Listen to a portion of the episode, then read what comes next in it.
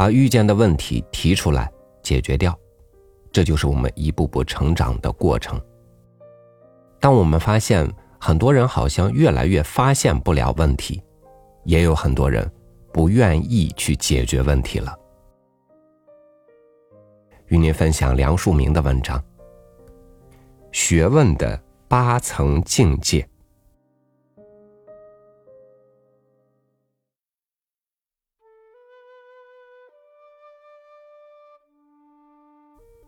所谓学问，就是对问题说得出道理，有自己的想法。想法似乎人人都是有的，但又等于没有，因为大多数人的头脑杂乱无章，人云亦云，对于不同的观点意见，他都点头称是，等于没有想法。我从来没有想过要做学问。走上现在这条路，只是因为我喜欢提问题。大约从十四岁开始，总有问题占据在我的心里。从一个问题转入另一个问题，一直想如何解答，解答不完就欲罢不能，就一路走了下来。提得出问题，然后想要解决它。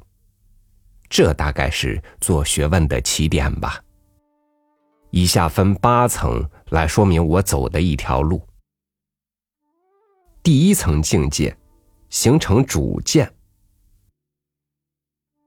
我心想一个问题，便会对这个问题有主见，形成自己的判断。说是主见，称之为偏见亦可。我们的主见也许是很浅薄的。但即使浅薄，也终究是你自己的意见。许多哲学家的哲学也很浅，就因为浅便行了。胡适之先生的哲学很浅，亦很行，因为这是他自己的，纵然不高深，却是心得而亲切有味，所以说出来便能够动人，能动人就行了。他就能自成一派，其他人不行，就是因为其他人连浅薄的哲学都没有。第二层境界，发现不能解释的事情。有主见，才有你自己；有自己，才有旁人，才会发现前后左右都是与我意见不同的人。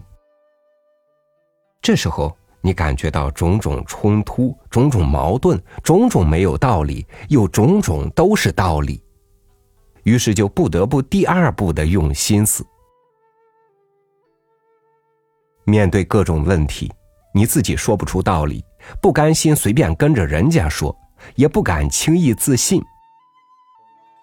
这时，你就走上求学问的正确道路了。第三层境界，融会贯通。从此以后，前人的主张、今人的言论，你不会轻易放过；稍有与自己不同处，便知道加以注意。你看到与自己想法相同的，感到亲切；看到与自己想法不同的，感到隔膜。有不同，就非求解决不可。有隔膜，就非求了解不可。于是，古人今人所曾用过的心思，慢慢融汇到你自己。你最初的一点主见，成为以后大学问的萌芽。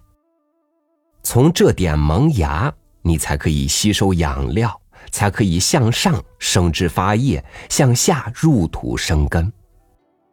待得上面枝叶扶疏，下面根深蒂固，学问便成了。这是读书唯一正确的方法，不然读书也没用处。会读书的人说话时说他自己的话，不堆砌名词，不旁征博引；反之，引书越多的人越不会读书。第四层境界，知不足。用心之后，就知道要虚心了。自己当初一点见解之肤浅，不足以解决问题。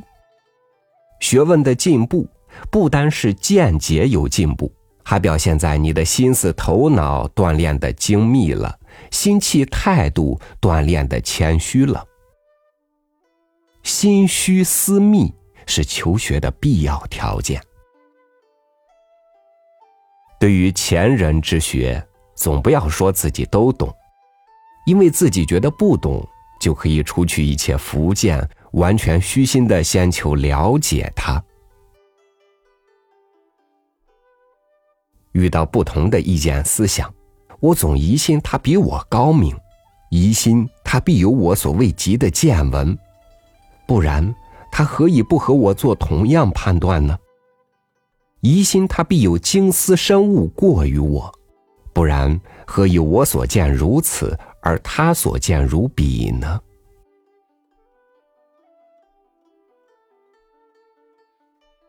第五层境界，以简喻繁。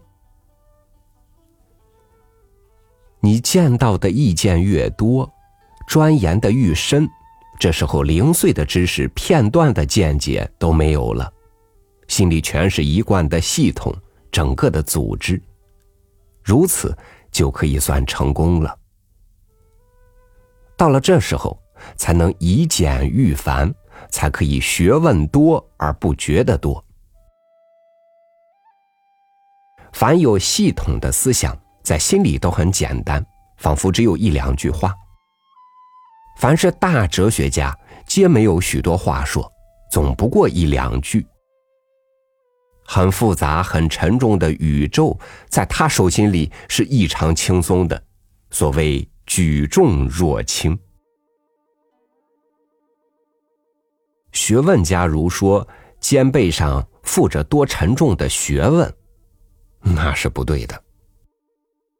如说当初觉得有什么，现在才晓得原来没有什么，那就对了。道理。越看得明透，越觉得无甚话可说，还是一点不说的好。说明心里明白，口里讲不出来。反过来说，学问浅的人说话愈多，思想不清楚的人名词越多，让一个没有学问的人看见，真要把他吓坏了。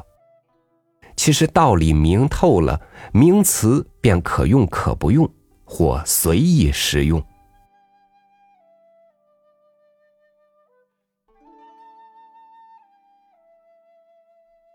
第六层境界，运用自如。如果外面或里面还有解决不了的问题，那学问必是没到家；如果学问已经通了，就没有问题。真学问的人。学问可以完全归自己运用。假学问的人，学问在他的手里完全不会用。第七层境界，一览众山小。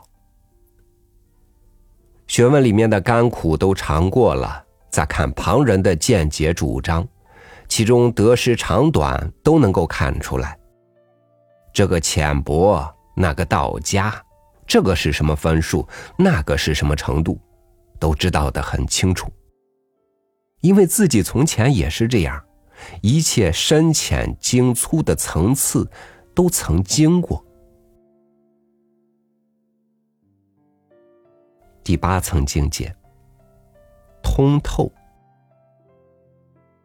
思经理熟之后，心里就没有一点儿。不透的了。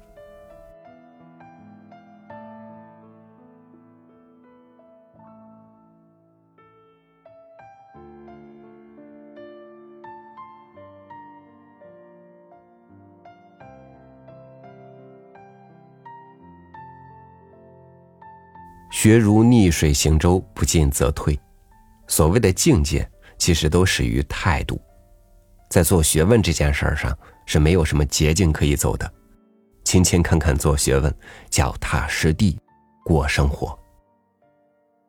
好，感谢您收听我的分享，我是朝宇，祝您晚安，明天见。